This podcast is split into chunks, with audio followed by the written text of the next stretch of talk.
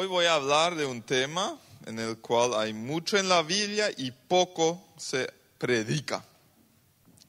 Me inspiré en un curso donde participé eh, y tomé prestados unas cuantas ideas y eh, es recomendable hacer anotaciones o fotos o volver a ver después y poner en práctica, no porque eh, yo hago gran cosa acá, sino que eh, lo que encontré me fascinó y puede marcar significativamente nuestro estilo de vida. Y valdrá la pena en toda la eternidad, por toda la eternidad. Recompensas por seguir a Cristo. ¿sí? Muchos cristianos no tienen una idea clara de lo que, y, en realidad nadie puede tenerla, de, lo que exactamente pasará en el cielo, pero sí sabemos unas cuantas cosas. Algunos tal vez se, eh, imaginan la eternidad, el estar en el cielo, como un montón de, santos, sí, con una eh, aureola, tocando el arpa por toda la eternidad, con su manto blanco y hasta el aburrimiento, sí.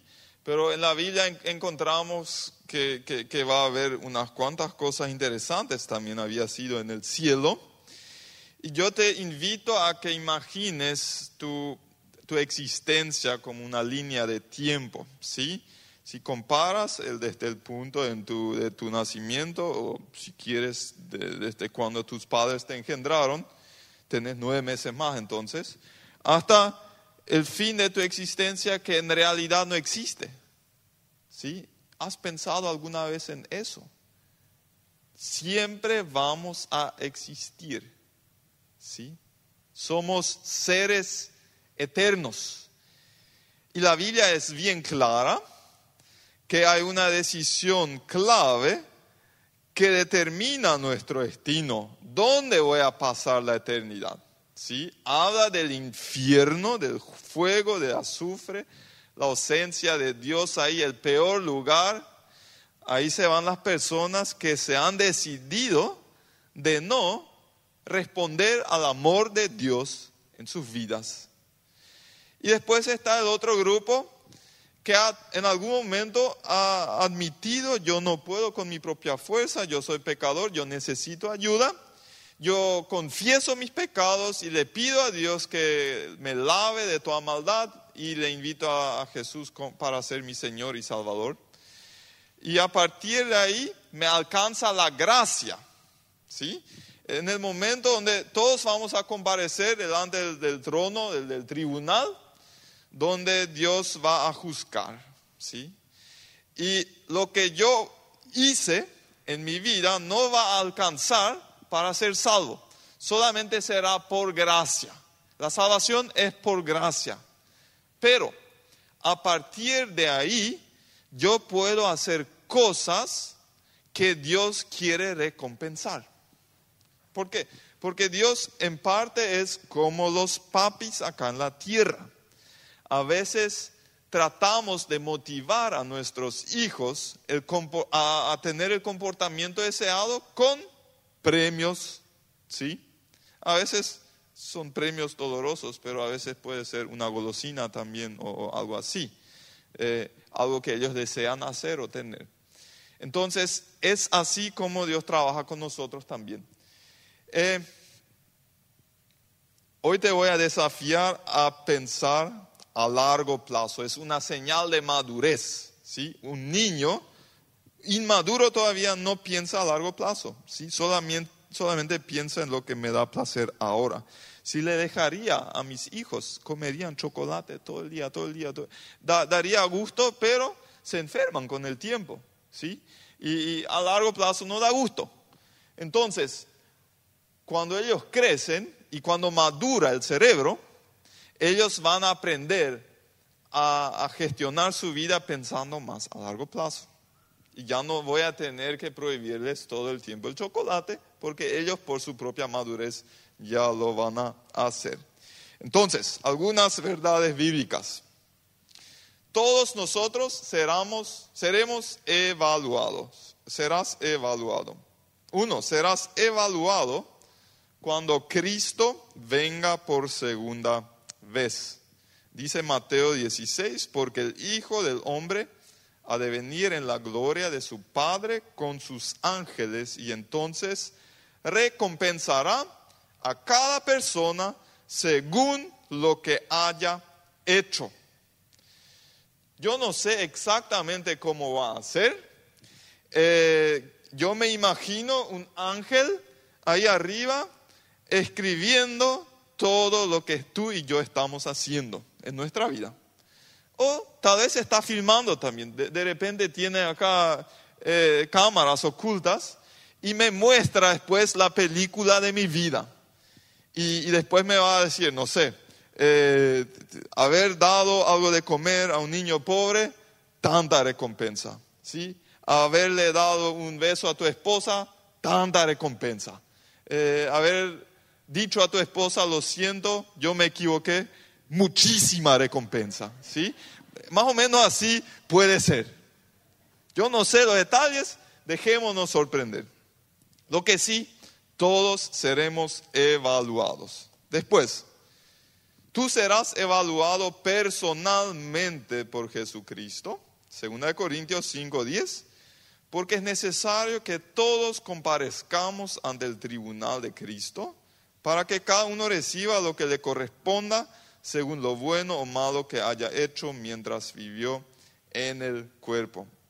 Jesucristo mismo, personalmente, ¿sí? Te va a evaluar. Tres, se te evaluará sobre la base de tus obras. Y ahí está el, texto de 1 Corintios 3, que, que dice lo siguiente, si alguien construye sobre este fundamento, ya sea con oro, plata y piedras preciosas, o con madera, heno y paja, su obra se mostrará tal cual es, pues el día del juicio la dejará al descubierto. El fuego la dará a conocer y pondrá a prueba la calidad del trabajo de cada uno. Si lo que alguien ha construido permanece, recibirá, otra vez la palabra acá, su recompensa. Pero si su obra es consumida por las llamas, él sufrirá pérdida, será salvo, pero como quien pasa por el fuego. Acá se habla de un juicio que no se trata de dividir los salvos definitivamente es heno o paja o, madera, ¿sí? Hay, mejores cosas que hacer, entonces todo eso se quema. Eso no crea recompensa. Pero si yo me voy y para servir en la iglesia o para ofrendar generosamente, eso sí definitivamente genera recompensa. Después vamos a entrar en esos detalles.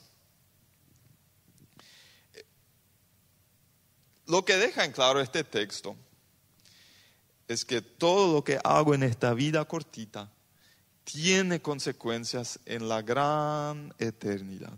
¿sí? Se cuenta de un... Eh, pastor y un conductor de colectivo que fallecen al mismo tiempo. Los dos son hijos de Dios y Pedro los recibe en la puerta del cielo.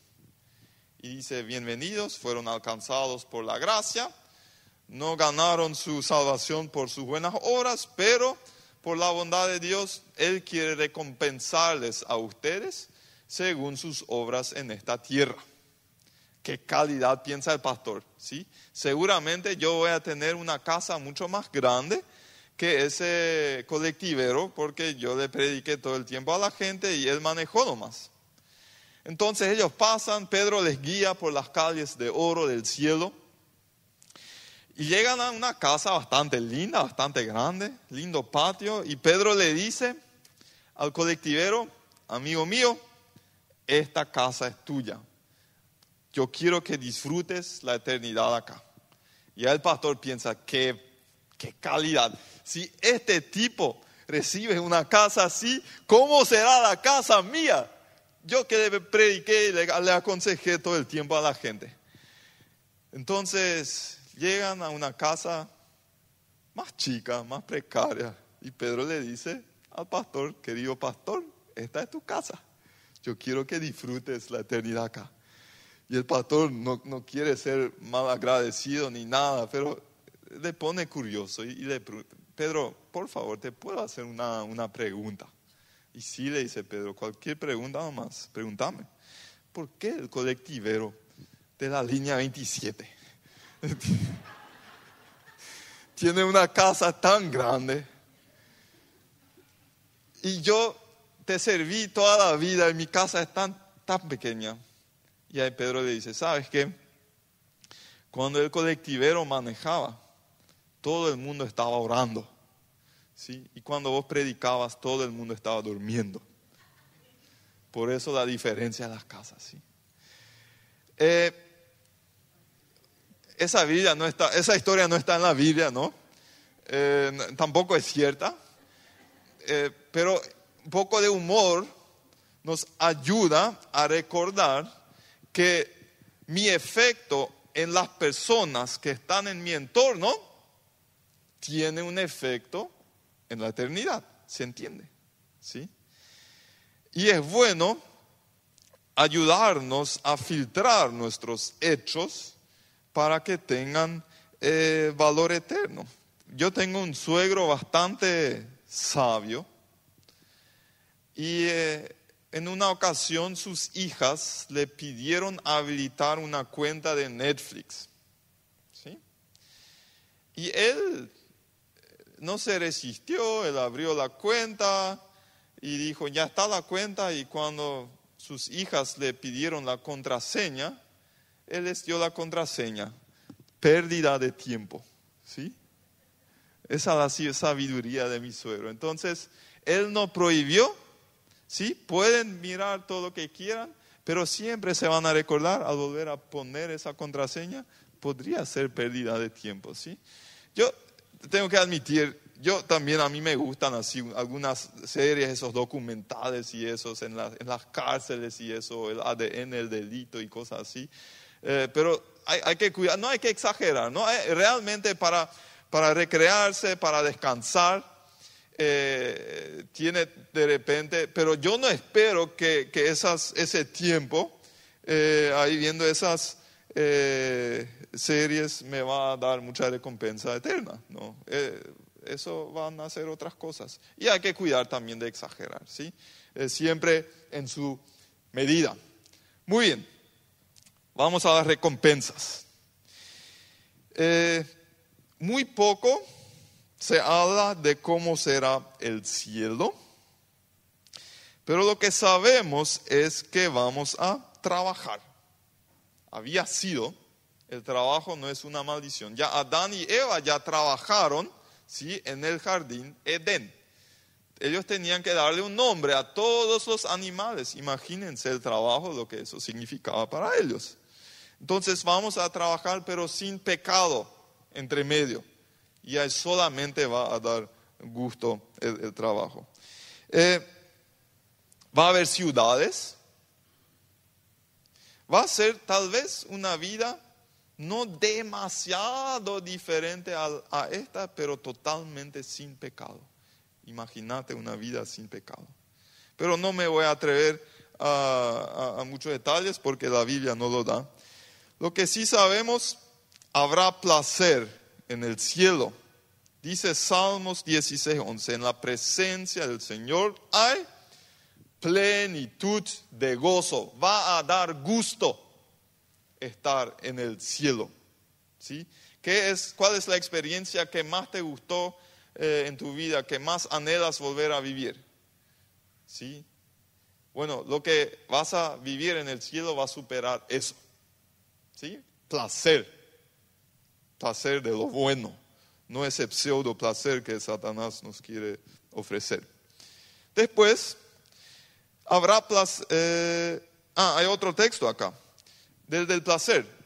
Fijemos, y miren lo que Jesús hizo. Fijemos la mirada en Jesús, el iniciador y perfeccionador de nuestra fe, quien por el gozo que le esperaba, tenía su mirada puesta en la eternidad, y eso le daba la capacidad de soportar la cruz, menospreciando la vergüenza que ella significaba, y ahora está sentado a la derecha del trono de Dios. Y si Jesús, nuestro modelo a seguir, fijó su mirada en la cruz para motivarse a sobrellevar los momentos difíciles en la vida y las consecuencias a veces desagradables de, de, ser obediente a Dios, ¿cómo nosotros no podemos, no vamos a poder conectarnos a esa fuente, fijando nuestra mirada en la eternidad y no solamente en las circunstancias acá en esta tierra? ¿Qué más habrá en el cielo? Habrá poder, ¿sí? Habrá jerarquía, no todos tendrán el mismo poder. Mateo 19, 28. Les aseguro, dijo Jesús, que en la renovación de todas las cosas, cuando el Hijo del Hombre se siente en su trono glorioso, ustedes que me han seguido se sentarán también en doce tronos para juzgar a las doce tribus de Israel. Eso le dijo él a sus discípulos que estaban en proceso de ser dirigentes e iniciadores de la iglesia. ¿sí? Eh, gente que administra, gente que gobierna. Después Mateo 25 habla de esa parábola donde, eh, donde Jesús dice, Jesús se, compara ¿sí? con ese amo eh, que le dio trabajo a sus siervos y después ellos tienen que rendir cuenta y a la vuelta Jesús les dice a sus siervos, a nosotros, hiciste bien, siervo bueno y fiel, en lo poco has sido fiel, te pondré a cargo de mucho más. Ven a compartir la felicidad de tu Señor. Sí, en otra parte, en un paralelo en la Biblia dice que a uno le, le puso sobre, no sé, 10 eh, ciudades, el otro sobre 5, el otro sobre 2, no, no me acuerdo ahora de los nombres, lo que sí hay, hay una hay jerarquía diferente, no vamos a ser todos iguales en el cielo. ¿Qué más habrá en el cielo? Habrá posesiones en el cielo. Mateo 6, 19, 20. No acumulen para sí tesoros en la tierra donde la polilla y el óxido destruyen y donde los ladrones se meten a robar, más bien acumulen para sí tesoros en el cielo, donde ni la polilla ni el óxido carcomen, ni los ladrones se meten a robar. ¿Sí? Podemos acumular tesoros en el cielo. ¿Y saben qué? Yo no tengo vergüenza en admitir que trato de vivir mi vida de tal forma que mi casa sea la más grande posible en el, cielo. Quiero tener la, más, la casa más grande de todos nosotros. Yo dudo que lo logre cuando veo lo que algunos de ustedes hacen, pero sí voy a poner mi parte para que sea la más linda posible. Entonces, eso no es egoísta y tampoco poco espiritual. ¿Por qué? Porque Dios con su recompensa justamente quiere lograr eso, quiere motivarnos a ese comportamiento que a él le honra. Ahora sí voy a mencionar 10 puntos, cómo ganar esas recompensas. Y esas sí valen la pena anotar o sacar una foto o lo que sean para... Y después, estoy seguro que algunos van a recordarse de ciertas experiencias, porque muchos ya están poniendo en práctica. Y, para eso queremos tomarnos un tiempo de testimonios después. Puedes ganar recompensa, uno, sirviendo a aquellos que no pueden reciprocarte. Lucas 14. Más bien cuando des un banquete, invita a los pobres, a los inválidos, a los cojos y a los ciegos. Entonces serás dichoso pues aunque ellos no tienen con qué recompensarte, serás recompensado en la resurrección de los justos. ¿Sí? A veces decimos cuando no queremos pagar que Dios te pague, ¿sí? Y, realmente funciona, ¿sí? Eh, si hay alguien, ¿saben que Nosotros vivimos en la casa pastoral de la iglesia y los pastores anteriores eh, se hicieron amigos de mucha gente pobre. Y ahora toda esa gente piensa que nosotros también vamos a ser sus amigos, ¿sí? Es una linda herencia que ellos nos dejaron. A veces cansa un poquito, pero siempre pienso en esto. Eh, y muchas veces cuando uno le da un poquito y nunca le damos plata, pero sí algo para comer o para vestir o para alguna leche o algo, eh, ellos muchas veces nos dicen que Dios te bendiga. Yo creo que esa palabra tiene poder, esa palabra de ellos sobre mi vida.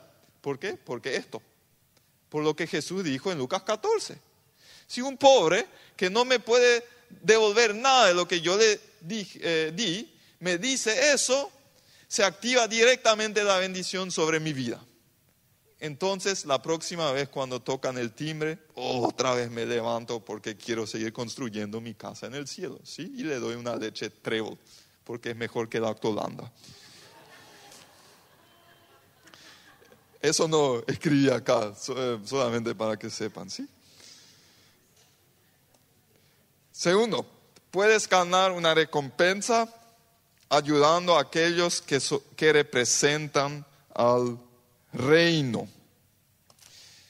Cualquiera que recibe a un profeta, por tratarse de un profeta, recibirá recompensa de profeta. Y quien dé siquiera un vaso de agua fresca a uno de estos pequeños para tratarse de uno de mis discípulos, les aseguro que no perderá su recompensa. ¿Sí? Si hay gente que en el nombre del reino de Dios está predicando la palabra de Dios, o está viajando, o está haciendo esto o aquello, y alguien le asiste, recibe la recompensa que el profeta, o el predicador, o el evangelista. ¿Sí? Vamos al tercero. Puedes ganar recompensa al dar tus pertenencias sin bombos ni platillos. Cuando des a los necesitados, no lo anuncies al son de trompeta, como lo hacen los hipócritas en las sinagogas y en las calles, para que la gente les rinda homenaje. Les aseguro que ellos ya han recibido toda su recompensa. Más bien, cuando des a los necesitados, que no se entere tu mano izquierda de lo que hace la derecha, para que tu limosna sea en secreto. Así tu Padre que ve lo que se hace en secreto, te recompensará. ¿Sí? Los que dan para aparentar o para mostrar los santos que son, lo piadosos que son, ya adelantan su recompensa. ¿Sí? Entonces la gente me alaba todo porque he dicho que eh, ofrendé tantos y tantos millones y me alaban ustedes pero yo pierdo mi recompensa, pierdo una pieza de mi casa en el cielo, ¿sí? Entonces es muy caro eso y mejor trato de no eh, ofrendar con esa motivación. Cuatro, puedes ganar una recompensa al orar a Dios sin que nadie te oiga. Cuando oren, no sean como los hipócritas. Y esto acá, esa palabra es clave, ¿sí? Porque esto no va en contra de orar en público tampoco va en contra de ofrendar en público. ¿sí? Va en contra de hacerlo para, con la meta de que otros me alaben. Jesús mismo oró en público. ¿sí? No sean como los hipócritas porque a ellos les encanta orar de pie en las sinagogas y en las esquinas de las plazas. ¿Para qué? Para que la gente los vea. Les aseguro que ya han obtenido toda su recompensa. Pero tú, cuando te pongas a orar, entra en tu cuarto, cierra la puerta y ora a tu Padre que está en lo secreto. Así tu Padre que ve lo que se hace en secreto, te recompensará. Vamos al quinto. Puedes ganar una recompensa al ayunar delante de Dios sin que nadie lo sepa. Y otra vez, todo de Mateo 6, ¿sí? el gran sermón del monte. Cuando ayunen, no pongan cara triste como hacen los hipócritas que demudan sus rostros para mostrar que están ayunando. Les aseguro que estos ya han obtenido toda su recompensa. Pero tú, cuando ayunes, perfúmate la cabeza y lávate la cara para que no sea evidente ante los demás que estás ayunando, sino solo ante tu Padre que está en lo secreto. Y tu Padre que ve lo que se hace en secreto, te recompensará. Esto es otra vez el mismo tema, no va en contra del ayuno comunitario que nosotros practicamos una vez al año por una semana, ¿sí? Eh, va en contra de mostrar lo piadoso que soy para impresionar a las personas. Eh, ¿Por qué hacemos esa semana de ayuno?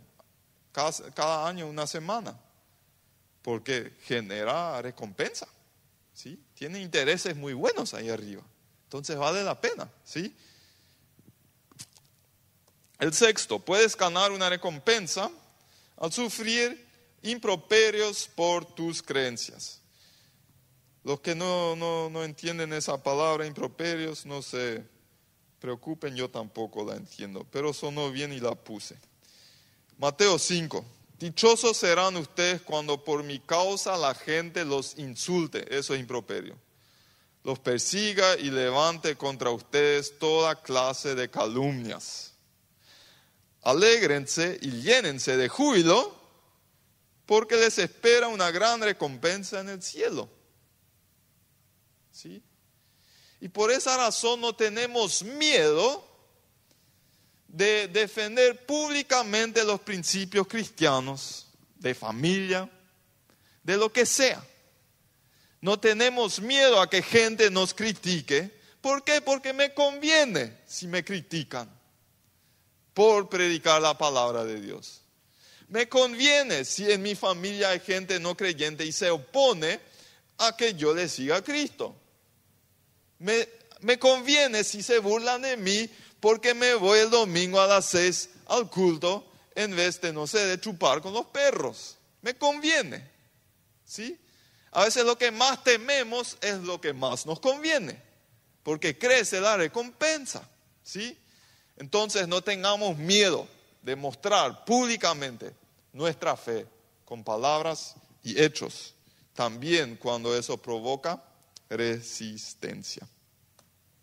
Siete, puedes ganar recompensa agradando, agradando a Dios a través de tu conducta en tu trabajo. Esclavos, hoy en día diríamos empleados, obedezcan en todo a sus amos terrenales. Ah, qué lindo. ¿eh? ¿Cómo te trata tu jefe? ¿Le quieres mucho a tu jefe? ¿Sí? ¿Eh? Acá te dice Dios que le, que le obedezcas. Yo le obedezco a mi jefa en casa. No solo cuando ellos los estén mirando, como si ustedes quisieran ganarse al favor humano, sino con integridad de corazón y por respeto al Señor. Hagan lo que, lo que hagan, trabajen de buena gana. Mañana es lunes y se van a bien ahí. Y Jess se va a levantar con una sonrisa porque hoy es lunes y voy a trabajar de buena gana. Ah, no, vos sos profesora y tenés vacaciones, ¿sí? Entonces no vale, ¿sí? Pero los que sí, sí se van al trabajo mañana, de buenas ganas, de buena gana. Como para el Señor y no como para nadie en este mundo, conscientes de que el Señor los recompensará, otra vez esa palabra clave, con la herencia. ¿Quién no quiere recibir una gran herencia? Bueno, no todos nosotros vamos a ganar la de nuestros padres terrenales, pero sí podemos adquirir una de nuestro Padre Celestial. Ustedes sirven a Cristo el Señor. ¿Saben que hay una frase que se dice mucho? Eh, el ojo del amo engorda la vaca. ¿Sí? ¿Qué significa eso? Y los que tienen empleados saben muy bien que en muchos casos, cuando el jefe mismo está, la gente trabaja mejor. Pero saben que un seguidor de Cristo que captó esa idea, los que se benefician de su servicio, ¿sí? Y también lo que es importante acá, esto, nos, esto acá habla de cualquier trabajo que pudieras estar haciendo. ¿sí? Tenemos acá peluqueros, tenemos periodistas, tenemos profesores, tenemos abogados, tenemos empresarios, tenemos de todo y tu trabajo no es menos espiritual que el mío, que soy pastor a tiempo completo. ¿Sí? ¿Por qué? Para tu trabajo, si estás trabajando con esa mentalidad, hay igual recompensa que para mi trabajo. ¿Entendemos? ¿Sí? Entonces, nunca, nunca quites dignidad a un trabajo secular, nunca. ¿sí? Es tan importante como el trabajo a tiempo completo en el reino de Dios. Vamos al octavo. Puedes ganar una recompensa al mostrar compasión hacia los que no la merecen. Ustedes, por el contrario, amen a sus enemigos, háganles bien y denles prestado sin esperar nada a cambio. Así tendrán una gran recompensa y serán hijos del Altísimo, porque Él es bondadoso con los ingratos y malvados. ¿Cuántas veces tuviste la bendición a pesar de ser ingrato? ¿Sí? Y si Dios nos trata así, Él nos invita a tratar también a las personas que nos tratan mal. ¿Sí? Cuando te, ¿De quién te sentís herido en este momento? ¿Por quién te pichaste la última vez? ¿Por la conducta o las palabras de quién te enojaste la última vez? Puedes ganarte una recompensa celestial tratando bien a esa misma persona. ¿Quién te está hinchando la bola todo el tiempo? ¿Sí? Enviarle un mensaje de bendición, unas flores o lo que sea.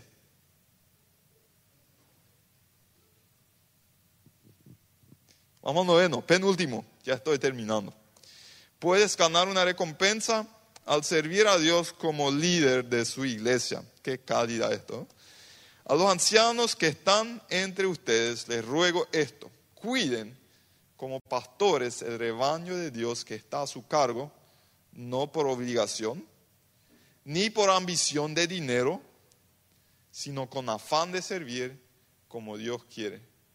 No sean tiranos con los que están a su cuidado, sino sean ejemplos para el rebaño.